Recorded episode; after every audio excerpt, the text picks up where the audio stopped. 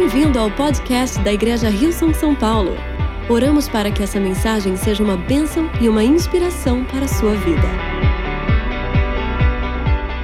Essa semana eu estava pensando num assunto sobre os super-heróis. Quem gosta de super-heróis se identifica com super-heróis? Alguém tem superpoderes? Eu estava pensando sobre a jornada dos super-heróis, como são feitos os super-heróis. E os super-heróis eles são feitos mais ou menos dessa forma. Todos eles são, são humanos, a maioria deles, e eles se veem diante de um desafio e, diante desse desafio que eles não conseguem é, superar, eles recebem uma ajuda sobrenatural, eles recebem uma ajuda é, divina, uma ajuda que dá a eles uma força sobrenatural, um poder sobrenatural que eles conseguem então ir contra aquele desafio, vencer e entrar em outro nível. É assim mais ou menos que funciona a história. Eu não sei se você gosta de algum super-herói, quem está em alta? O Batman está em alta? Batman caiu, né? É, vamos lá. Capitão América? Ok, tá, vamos lá. Super-Homem? Nossa, Super-Homem. Gente, quando eu cresci, o Super-Homem era o Super-Homem. Super-Homem está embaixo, né? Tá certo. Homem de Ferro? Vingadores. Gente, eu sou tão dentro, sei tanto de super-herói, que outro dia eu estava vendo um filme que eu achava que era da Mulher Maravilha. O filme acabou e me falaram que não era da Mulher Maravilha. Eu vi o filme inteiro achando que era o filme da Mulher Maravilha, mas isso faz parte. Algo que me intriga nessa, nessa vida dos super-heróis. Gente, eu esque... desculpa, lembrei de uma coisa. Na reunião passada, você acredita que veio alguém que tinha um casaco do Capitão América e que tinha um gorrinho do Capitão América? Eu falei, gente, como alguém vem com a camisa de super-herói para a igreja, né? Mas eu estava pensando sobre super-heróis, e da mesma forma que eu amo super-heróis, existe algo que me intriga aí. O que me intriga é, os super-heróis, eles criam uma imagem de que a gente só pode vencer aquilo que está diante de nós com superpoderes. Ou, por exemplo, se o super-herói ele não se levantar, ele não se manifestar, uma cidade inteira sofre. Se o Batman não sair da caverna dele, uma cidade inteira vai sofrer. Se o Homem-Aranha não jogar lá as teias dele, libertar aquela pessoa, uma cidade inteira sofre. Isso às vezes começa a criar uma. Pode criar também, se a gente trazer isso para a nossa vida, a gente cria expectativas em superpoderes na nossa vida e a gente subestima as coisas comuns do nosso dia a dia. A gente subestima aquilo que está diante de nós, aquilo que está ao nosso alcance, porque a gente coloca expectativa em superpoderes ou coisas que às vezes ainda não temos. Vou dar um exemplo: a gente, na nossa cultura, a gente base, valoriza pessoas que têm dons, a gente valoriza pessoas que têm recursos, a gente valoriza pessoas que têm oportunidades. Isso é uma consequência da gente valorizar aquilo que é fora do comum e às vezes subestimar aquilo que é comum no nosso dia a dia. Mas Jesus, ele falou em alguns momentos sobre a fé e falou sobre o reino de Deus. E Jesus usou um exemplo, uma alegoria que a gente pode aprender muito sobre como olhar para aquilo que está diante de nós. Sobre como nós podemos entrar no extraordinário nas nossas vidas, como nós podemos viver uma vida extraordinária, uma vida que vai impactar aquilo que está ao nosso redor. E Jesus, em dois momentos, ele usou a alegoria de um grão de mostarda. No primeiro momento, a gente pode ver lá em Mateus no capítulo 17, Jesus está falando sobre a fé. E Jesus diz assim no capítulo 17, versículo 20.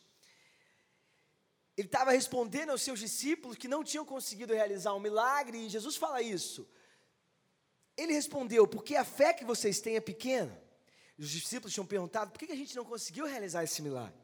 E eu lhes asseguro que se vocês tiverem fé, do tamanho de um grão de mostarda, poderão dizer a este monte: vá daqui para lá, e ele irá. Nada lhe será impossível. Jesus menciona, Jesus fala para os seus discípulos: se vocês tiverem a fé do tamanho de um grão de mostarda, vocês vão fazer coisas extraordinárias. Um outro lugar que Jesus menciona sobre o grão de mostarda, em Marcos, no capítulo 4, versículos de 30 a 32, Jesus agora está falando sobre o reino de Deus, e ele fala assim: novamente ele disse: Com quem compararemos o reino de Deus?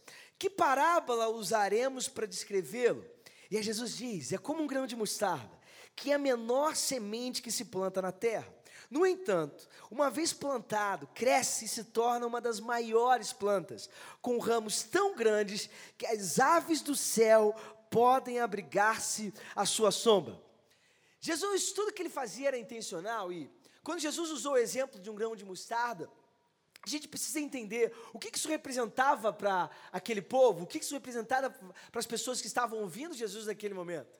Jesus, um grão de mostarda para aquelas pessoas era algo muito comum. Naquela época, no, no, contexto de agricultura, todas as pessoas tinham acesso a um grão de mostarda e era algo muito pequeno. Então, o que Jesus está tentando começar a dizer para os discípulos? Se vocês quiserem fazer coisas extraordinárias, se vocês quiserem mover montanhas, vocês simplesmente precisam acessar aquilo que já está ao alcance de vocês, aquilo que já é talvez comum a vocês. E quando vocês começarem a viver nisso que já é comum a vocês, que todos vocês têm acesso, vocês vão começar a ver o que eu posso fazer. Porque o grão de mostarda era uma semente que todos eles sabiam que ela crescia rapidamente, que ela espalhava muito prolificamente. Então eles sabiam, o que Jesus está tentando dizer é: se vocês acessarem aquilo que já é comum a vocês, aquilo que vocês têm alcance, têm ao seu alcance, isso vai começar a crescer e vai começar algo dentro de vocês que vai crescer de uma forma extraordinária. Jesus, nesses versículos, ele também menciona sobre uma planta, sobre que esse grão de mostarda, ele cresce, quando ele é plantado, ele se torna uma planta tão grande que é capaz de abrigar as aves do céu. E essa imagem que Jesus usou era uma imagem muito comum no Antigo Testamento. Toda vez que no Antigo Testamento eles usavam o exemplo de uma árvore que podia abrigar animais, significava que o céu estava se conectando com a terra. Significava que toda a humanidade, toda a criação de Deus estava debaixo do controle de Deus. Então o que Jesus estava tentando falar para os discípulos é: a fé não é algo que alguns têm e outros não. A fé não é um superpoder que alguns têm mais do que outros. A fé é algo que está disponível a cada um de vocês. E é algo que, se vocês plantarem ele no coração de vocês, vai crescer de uma forma extraordinária, vai crescer de uma forma rápida. E vai fazer com que vocês possam conectar a realidade dos céus à realidade da terra. Isso é o que Jesus está tentando comunicar para os seus discípulos. Está tentando tirar deles a ideia de que para fazer milagres, para mover montanhas, eles precisavam ter dons especiais, características especiais, ou precisavam ter nascido de uma forma especial. Jesus estava tentando dizer para eles: tudo isso já está ao alcance de vocês. E esse é o poder da fé. Para nós vivermos uma vida de impacto vivemos uma vida onde nós vamos ver a realidade dos céus, viver uma vida onde nós vamos ver um impacto extraordinário através da nossa vida. Tudo isso está escondido no nosso dia a dia, em coisas comuns que nós já temos acesso. E eu queria falar sobre algumas coisas comuns que trazem um impacto na nossa vida, coisas que nós podemos desenvolver a nossa fé através delas. Mas antes de eu falar sobre isso, eu queria orar com você. Se você puder fechar os seus olhos. Deus, muito obrigado. Muito obrigado pelo privilégio incrível que nós temos de, de ouvir a tua palavra. Pai, muito obrigado porque nós sabemos que a tua palavra pode gerar fé no nosso coração. E a gente pede isso para ti, Pai. Que essa noite seja uma noite onde os nossos corações vão ser cheios de quem tu és, cheios da tua vontade para nós. Que nós possamos, Pai, ter uma imagem e entender aquilo que tu queres de nós, Pai. Essa é a nossa oração. Fala conosco, Espírito Santo. Me ajuda a articular a tua palavra. Essa é a minha oração em nome de Jesus. E todos juntos dizemos. Tiago, no capítulo 1, fala um pouquinho mais sobre esse contexto da fé. E eu queria ler com você a partir do versículo 2 ao versículo 8, que diz assim: Meus irmãos, considerem motivo de grande alegria. Já deu uma levantada né, na nossa expectativa o fato de vocês passarem por diversas provações. E a igreja diz. um homem fraquinho, né? Considerem motivo de grande alegria o fato de vocês passarem por diversas provações. O que, que Tiago está tentando? Onde Tiago está tentando levar a gente? Ele continua dizendo: Pois vocês sabem que a prova da sua fé produz perseverança. E a perseverança deve ter ação completa a fim de que vocês sejam maduros e íntegros, sem lhes faltar alguma coisa. Se algum de vocês tem falta de sabedoria, peça a Deus, que a todos dá livremente, de boa vontade, e lhe será concedida. Porém, peça com fé, sem duvidar, pois aquele que duvida é semelhante à onda do mar levada e agitada pelo vento. Não pense que tal pessoa receberá coisa alguma do Senhor, pois tem mente dividida e é instável em tudo que faz. Que passagem maravilhosa das Escrituras. Eu amo que essa passagem ela é sobre fé, mas ela fala sobre algo que vai levar a nossa fé a um outro nível. E essa passagem ela fala sobre consistência, essa passagem ela fala sobre perseverança. E quando a gente olha para a nossa fé, é isso que Jesus estava tentando dizer para os seus discípulos, usando o exemplo do grão de mostarda, e é isso que Tiago quer comunicar conosco. Isso tudo se trata de você adicionar consistência, perseverança à sua fé. E essa mensagem é sobre fé, mas ela é mais sobre consistência e perseverança. E o título dessa mensagem é uma, uma fé consistente, ou uma fé, uma vida de fé. Ou se você quiser, acabei de inventar agora, uma vida de fé consistente.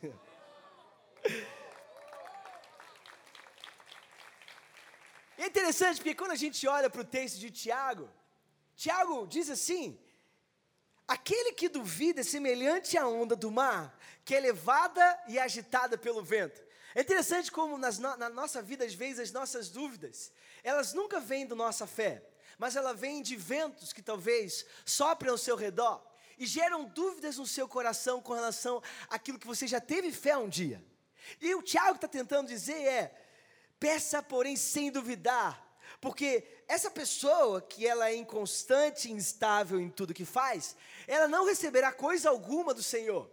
Tiago está dizendo que o problema, na maioria das vezes, não é da fé, porque você pode ter fé para acreditar, mas se você não tiver consistência para você perseverar, você não vai receber nada do Senhor. Foi isso que Tiago estava tentando comunicar. Quando Jesus fala para os seus discípulos, a fé ela é como um grão de mostarda. Ele estava tentando dizer que a fé é algo que vai ser jogado debaixo da terra, a fé é algo que vai morrer, suas caixas vão cair como uma semente. Jesus compara a fé com uma semente. A fé é algo que vai ficar talvez debaixo da terra por um tempo e talvez vai ser sufocada, vai sentir talvez o calor do sol, talvez vai sentir a falta da chuva ou o excesso da chuva. Mas quando essa fé, ela é aprovada, quando nós quando ela persevera, ela começa a florescer e ela floresce tão rapidamente que as aves do céu conseguem se estar debaixo dessas plantas. Ela floresce tão rapidamente que a gente vai começar a ver a realidade do céu na terra, que a gente vai começar a ver aquilo que Deus planejou para nós. É isso que Jesus está tentando comunicar. Ele está tentando comunicar que existe algo que está acessível a nós, existe algo comum do nosso dia a dia, e se nós formos consistentes e perseverarmos nisso, nós vamos ver a nossa fé indo para um outro nível. E a primeira coisa que nós devemos ser consistentes e perseverar são nos nossos relacionamentos. Se às vezes, talvez, você olha para os relacionamentos ao seu redor, para o seu próprio relacionamento com Deus. Jesus está tentando dizer que se a gente quer que nós, que os nossos relacionamentos, que a nossa fé, perdão, floresça, nós precisamos ser consistentes no nosso relacionamento com Deus. E eu não sei qual é a imagem que vem à sua mente quando você pensa no seu relacionamento com Deus. Eu não sei se talvez você crescer com aquela imagem de que Deus tinha uma voz grossa, né? E ele, quando quisesse falar com você, ele falaria: Eis que te digo, meu servo, né? E aí você ia ver Deus no meio de uma nuvem assim aparecendo. Eu costumo dizer que a gente, eu, eu sou daquelas pessoas que eu, eu cresci no Rio, eu sou carioca, e sabe que eu falava assim, gente, eu nunca me vejo morando em São Paulo. Até que um dia eu falo que onde apareceu na minha porta falou Osasco. a verdade é que a maioria das vezes que nós nos, nos relacionamos com Deus, não tem nada de glamouroso nisso. Quem sabe do que eu estou falando? Deus nunca falou comigo numa voz graça dizendo, Rafael, acorda. Deus fala com a gente nas, na forma mais natural do nosso dia a dia e às vezes a gente subestima o poder de um relacionamento comum com Deus de um relacionamento natural com Deus, onde você vai conversar com Deus e você vai pedir coisas que talvez você teria até, teria até vergonha de falar em público. Quem sabe do que eu estou falando quando você pede para Deus, chega no estacionamento do shopping no Natal e você pede uma vaga? Quem acha que é pecado? Quem acha que é desperdício de oração? Podia estar orando pelo pastor. A verdade é que Deus se importa com os mínimos detalhes da sua vida, você sabia disso? A Bíblia fala que Deus se importa com o número de cabelos na nossa cabeça. Tudo bem que para uns é mais fácil de contar que para outros, né? Mas mesmo que você tenha poucos, Deus se importa com os. Ele sabe os poucos que você tem. Ele conta cada detalhe, porque ele se importa com cada detalhe da sua vida. De repente o pessoal começou a fazer passar a mão na cabeça. Mas a verdade é que É interessante quando a gente começa a ver Deus dessa forma, entendendo que Ele se importa com cada detalhe da nossa vida, porque isso muda a forma como nós nos relacionamos com Deus. Eu confesso que há um tempo atrás eu estava deixando de orar, talvez por essas coisas que a gente acha que são banais, né?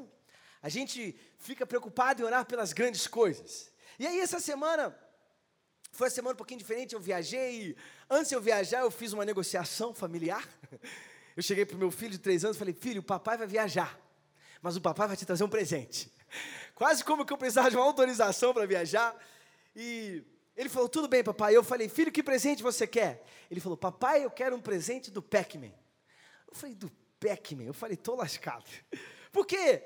Ele, não sei o que aconteceu, ele gosta do desenho do Pac, sabe aquele joguinho do, do bonequinho que come? Eu falei, e aí eu viajei, eu não achava nada do Pac-Man. Procurava tudo para cima, para baixo, loja, site, internet, ligava para a loja, não tem, acabou. Eu pedi para algumas pessoas me ajudarem em nada, até que eu fui para a rua procurar, anda para cá, anda para lá e não achava nada do Pac-Man. Aí eu fiz um vídeo, foram dias, gente, dias de uma procura sobre alguma coisa do Pac-Man. Eu fiz um FaceTime com a minha esposa, eu falei, amor, por favor, deixa eu falar com o Tito. Eu falei, filho, tem aqui uma fantasia do super-homem. Ele, não quer. Tem uma fantasia do Homem-Aranha. Papai, Pac-Man. E aí eu estava já no último dia que eu tinha disponível, no último, no único dia que eu tinha disponível para comprar alguma coisa na rua, e estava procurando muitas lojas, entrei, não tinha nada, eu falei, Deus, por favor, me ajuda a achar um presente do Pac-Man. Gente, vocês acreditam que eu andei, atravessei a rua, entrei numa loja aleatória, perguntei direto no cara, você tem alguma coisa do Pac-Man? O cara falou, tenho. Eu não sei se você vai me julgar, mas o meu filho está feliz e a minha fé cresceu. Sabe por quê? Porque o Deus que te ama o suficiente para responder uma oração tão boba é o mesmo Deus que vai responder a sua oração quando você pedir para uma montanha se mover. Porque isso não se trata do objeto da nossa fé, isso se trata do coração por trás da nossa fé. E Deus tem uma expectativa que o nosso relacionamento com Ele seja nesse nível, que nós o busquemos. E o primeiro ponto dessa mensagem é isso: uma vida de fé, uma fé consistente, ela busca Deus de uma forma consistente. Consistente significa nas grandes e nas pequenas coisas. Consistente significa no dia que você está feliz e no dia que você está triste. No dia que você recebe uma boa notícia e no dia que você recebe uma má notícia. Porque a nossa consistência, a nossa perseverança, ela não tem a ver com aquilo que está fora. a nossa persistência, perseverança e consistência tem a ver com a nossa fé que está dentro do nosso coração. Se a gente ler o livro de Hebreus, capítulo 11, versículo 6 diz assim: sem fé é impossível agradar a Deus, pois quem dele se aproxima precisa crer que ele existe e que recompensa aqueles que o buscam. Me pareceu algo razoável. Crer que Deus existe e que ele recompensa aqueles que buscam a ele. É só isso que Deus procura de nós, né? Não diz que Deus recompensa aqueles que têm uma fé grande? Não diz isso no versículo. Não diz que Deus recompensa aqueles que têm uma fé suficiente de mover montanhas, que Deus recompensa aquele que tem mais dons, que Deus recompensa aqueles que têm mais recursos ou acessos a oportunidades. Deus recompensa aqueles que creem que Ele existe e que o buscam. Seja lá como buscar Deus representa para você no seu dia a dia. Talvez no momento que você não consegue nem fazer uma oração, buscar a Deus significa colocar uma canção de adoração que vai impactar o seu espírito. Talvez significa procurar na internet um versículo que vai falar com o seu coração de alguma forma. Buscar a Deus significa a gente entender que as nossas respostas estão numa outra realidade. As nossas respostas talvez não sejam no nosso redor. Quando tudo diz que não, buscar a Deus significa entender que nós temos um Deus que nos ouve, que nós temos um Deus que não importa se é grande ou pequeno, o seu desafio, a sua oração, Deus se importa com cada palavra que sai da sua boca. Sabia que, pensando nisso, a gente vai falando as coisas vão vindo, né? Tem um versículo que fala que Deus conhece todas as suas palavras antes que elas cheguem à sua boca. Salmo 139. Esse é a grandeza do Deus que nós servimos, o Deus que nós buscamos. Uma vida de fé, ela ouve a voz de Deus de uma forma consistente. Ela busca ouvir a voz de Deus, talvez, como eu falei, para as coisas mínimas da vida. Eu não sei se você já teve essa experiência de falar: Deus, fala comigo. Deus, mostra para mim alguma coisa aí. Às vezes, quando você menos esperar, Deus te mostra algo. Deus fala com você da forma como talvez você mais entende, mas existe um poder quando a gente abre o nosso coração para Deus falar conosco. Quando a gente, de uma forma simples, do nosso jeito, a gente pede para Deus: Deus, eu quero ouvir a tua voz sobre esse assunto, fala comigo. Em Romanos, capítulo 10, versículo 17, tem um versículo muito interessante que diz assim: Consequentemente, a fé, a fé vem por se ouvir a mensagem, e a mensagem é ouvida mediante a palavra de Cristo. É interessante como existe uma mensagem por trás de cada palavra que Deus fala. E a fé, ela não vem somente da letra ou da palavra. A fé quando a gente vem quando a gente identifica a mensagem de Deus no meio da letra. Quando a gente fala sobre um dia como hoje, onde milhares de pessoas ouviram a palavra de Deus. É interessante como cada um recebe, responde, absorve e entende a mensagem de uma forma diferente, porque é assim que é para ser. Deus revela a sua mensagem da forma que cada um precisa ouvir. Interessante como na segunda-feira as pessoas, ou no domingo, elas postam sobre a mensagem, elas tagueiam a gente. Eu gosto de ficar olhando as, aquilo que as pessoas escrevem sobre a mensagem. É interessante como tem pessoa que escreve coisa que eu falo, gente, eu não falei isso. tem gente que escreve tão bem que eu falo, gente, eu queria ter falado isso desse jeito. Mas isso é porque Deus, Ele revela para cada um de nós a mensagem que Ele tem para nós. Para cada um de nós, enquanto nós ouvimos a palavra de Deus, nós entendemos a mensagem que Ele tem para nós. E e isso é algo que a religião nunca pode, pode fazer. Porque a religião se trata da letra. A religião se trata da palavra, mas o Espírito de Deus, ele nos vivifica, vivifica, perdão, através da mensagem que Deus fala nos nossos corações e uma vida de fé ouve a voz de Deus de uma forma consistente, é o segundo ponto. E a segunda coisa comum que está ao nosso acesso, que se nós usarmos ela vai mudar a nossa vida e é como eu já tenho mencionado, a própria perseverança. Porque a perseverança, ela se trata de nós sermos consistentes naquilo que Deus já falou. Se a gente lê em Hebreus, capítulo 11, fala sobre os heróis da fé. E no versículo 8 fala sobre Abraão e diz assim: Pela fé, Abraão, quando chamado, obedeceu e dirigiu-se a um lugar que mais tarde receberia como herança embora não soubesse para onde estava indo. Basicamente foi isso que aconteceu. Deus deu uma promessa para Abraão. Deus colocou fé no coração de Abraão e Abraão obedeceu a Deus, indo para um lugar que ele nem sabia onde era. Deus tinha dado uma promessa para ele: Abraão, eu tenho uma terra para você, eu vou fazer de você nações surgirem. E Abraão decide obedecer e agir na fé que ele tinha. Isso fala muito comigo, fala muito conosco sobre nós perseverarmos naquilo que Deus já falou. Perseverarmos naquilo que Deus já gerou no nosso coração. Eu fico pensando o dia a dia de Abraão. A Bíblia fala que Abraão era um homem muito bem sucedido, ele tinha rebanhos, ele tinha recursos. Então, essa jornada de Abraão não foi uma jornada onde ele simplesmente botou um mochilão nas costas e partiu o deserto. Abraão, ele tinha muitas pessoas, provavelmente centenas de pessoas seguindo ele. Ele era responsável pela, por toda, todos aqueles empregados e, e, inclusive, a Bíblia narra a história de parentes dele que foram com ele. E eu imagino Abraão falando: essa direção que nós estamos indo, eu não sei onde vai ser o final, eu não tenho um plano perfeito, eu não tenho todas as respostas, mas eu entendo que Deus está me pedindo para ir nessa direção. Eu não sei o que vai acontecer depois, mas o primeiro passo eu estou dando. E eu imagino Abraão, então, começando essa jornada, essa jornada de ir na direção de Deus, e eu fiquei pensando, no que, que se consistia essa jornada de Abraão? A jornada de Abraão simplesmente consistia em continuar caminhando na direção que Deus já tinha dado para ele. O que, que Abraão fazia? Simplesmente continuava caminhando. Deus deu uma direção para ele, e o trabalho de Abraão era somente ser consistente e perseverar na caminhada.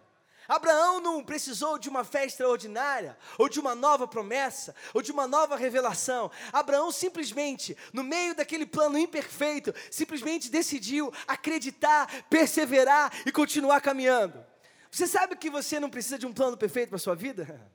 Você simplesmente precisa abrir o seu coração para aquilo que Deus tem para você, para a direção que Deus vai te dar. E Deus vai te levar para os propósitos que Ele tem para você. Talvez você fica olhando para a sua vida e você vê que você é rodeado de pessoas imperfeitas, inclusive você. E você fica pensando, será que Deus pode fazer alguma coisa com uma pessoa tão imperfeita como eu? Será que essa altura do campeonato, Deus pode fazer alguma coisa com a minha vida? Você sabe que Abraão, nessa caminhada, mesmo depois de partir em fé, Abraão errou nessa caminhada.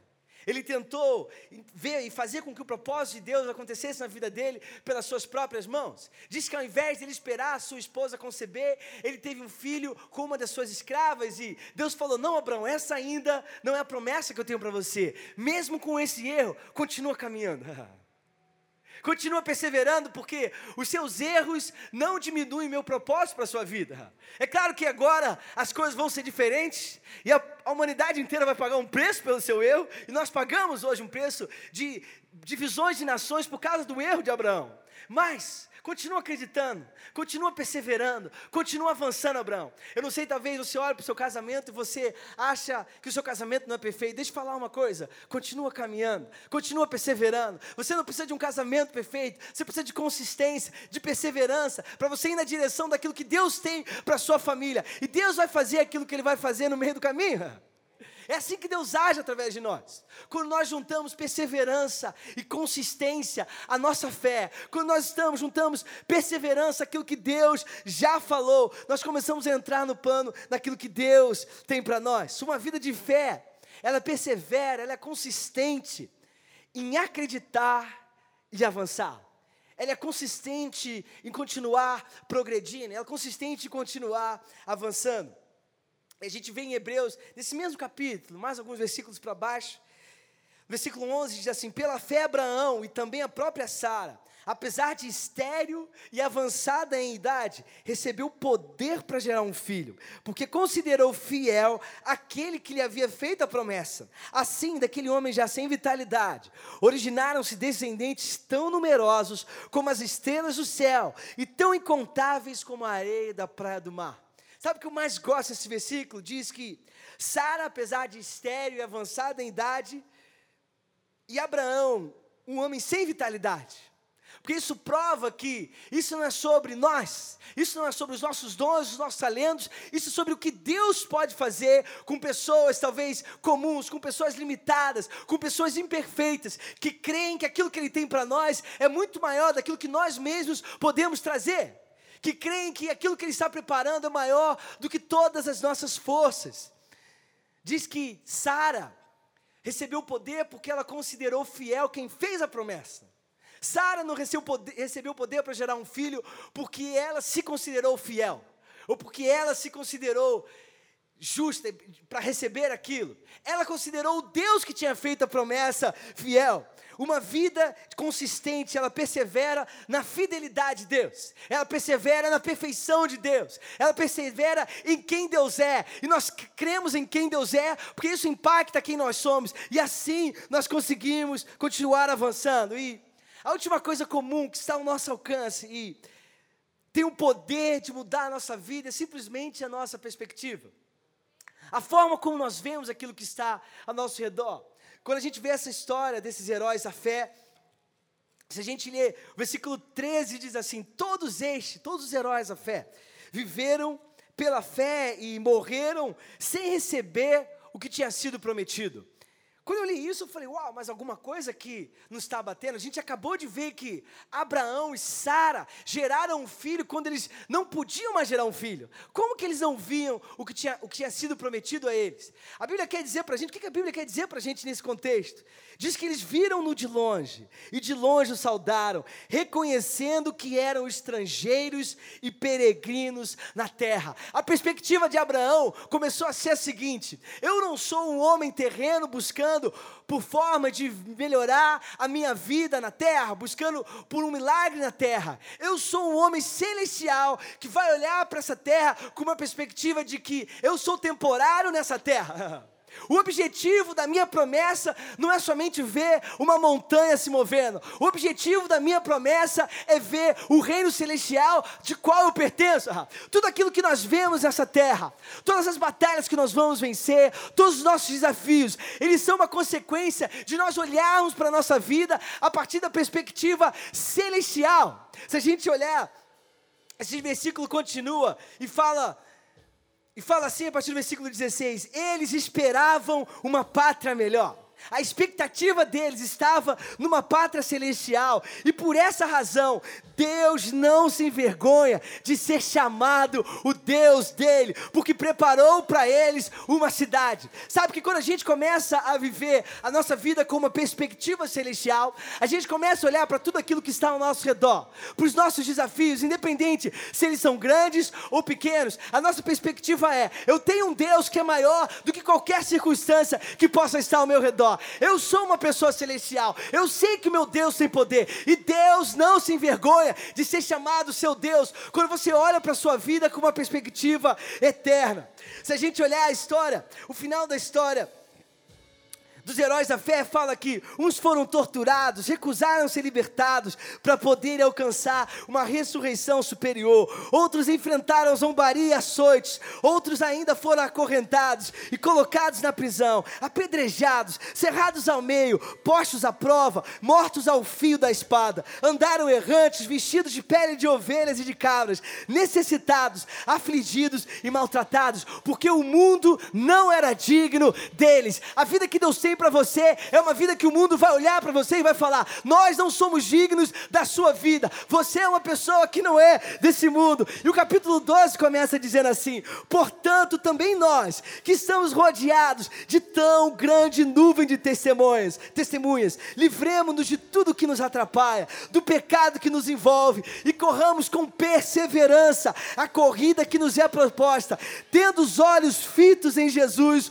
o Autor e Consumador da nossa fé. Uma fé constante, uma fé consistente, uma fé perseverante. Ela vai ter em Jesus o autor e o consumador da nossa fé. Ela vai fixar-se em Jesus, sabendo que nós somos pessoas que nós não somos desse mundo. Nós somos pessoas que nós vivemos a partir de uma natureza celestial na terra. Nós somos pessoas que a partir de algo comum, como um grão de mostarda, vamos ver algo que vai, se cres vai crescer e vai expandir de uma forma extraordinária, até que o céu toque a terra, até que nós possamos ver a vontade de Deus se cumprindo, o reino de Deus se expandindo para a glória do nome dEle. Eu queria te convidar a ficar de pé nesse momento. Vamos aproveitar esses minutos para abrir o nosso coração, declarar a nossa confiança na fidelidade de Deus, declarar que na alegria, na tristeza, o nosso Deus, Ele é sempre fiel e a nossa alegria e a nossa adoração são deles. Vamos adorar. Obrigada por ouvir o podcast da Igreja Rio São São Paulo. Esperamos que você tenha sido desafiado e inspirado. Se gostaria de visitar nossas reuniões aos domingos, você pode encontrar mais informações em nosso website www.rilson.com/são paulo.